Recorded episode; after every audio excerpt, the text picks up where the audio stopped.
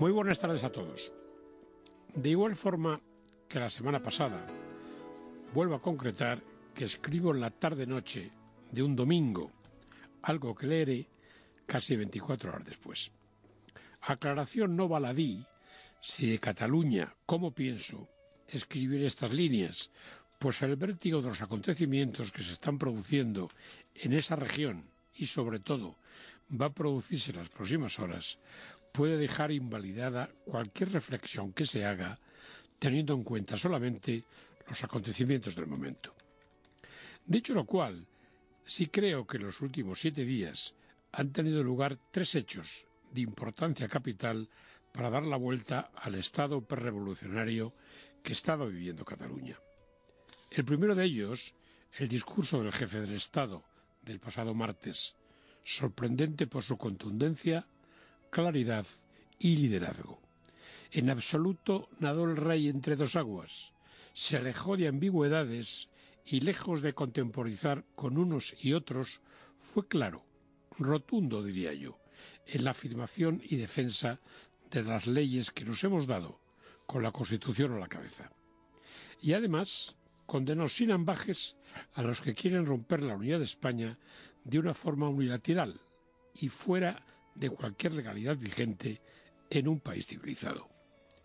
Contribuyó el discurso del rey, sin duda, a dar el pistoletazo de salida para que se pusieran en marcha instituciones de todo tipo y, sobre todo, parte importante de una ciudadanía adormecida y también silenciada por los separatistas con su manejo infame de los medios de comunicación catalanes incomprensiblemente sumisos a los dictados de los sediciosos. El segundo lo han dado las grandes empresas, con los grandes bancos catalanes a la cabeza, trasladando el domicilio social de sus sedes fuera de la comunidad catalana.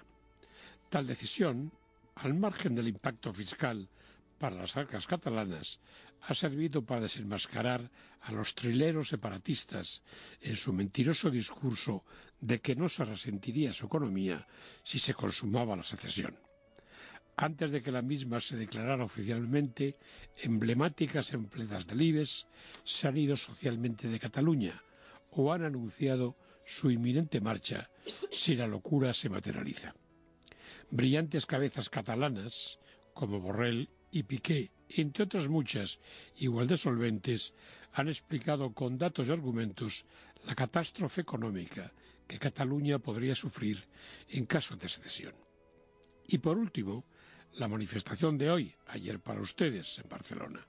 Cientos de miles, la cifra exacta lo de menos, de ciudadanos de Cataluña dando testimonio emocionante y civilizado, entre banderas catalanas y españolas, de que en esa su tierra la convivencia en paz es posible y además deseable. Después de oír los parlamentos de Vargas Llosa y Josep Burrell como colofón a la manifestación grandiosa de ayer, en Barcelona es muy difícil de entender, al menos desde aquí, desde Madrid, cómo personajes tan vomitivos como Rufián, impresentables como Tardá o sucios como Gabriel pueden arrastrar a gente bien pensante con sus discursos de odio y resentimiento. Por el bien del pueblo catalán, al que de corazón deseo lo mejor, creo que la semana que ayer terminó va a ser clave para que su destino recupere la senda de la sensatez, su reconocido seni y la convivencia entre todos, la que nunca debieron romper unos iluminados y responsables con sus caóticas iniciativas. Gracias por escucharme.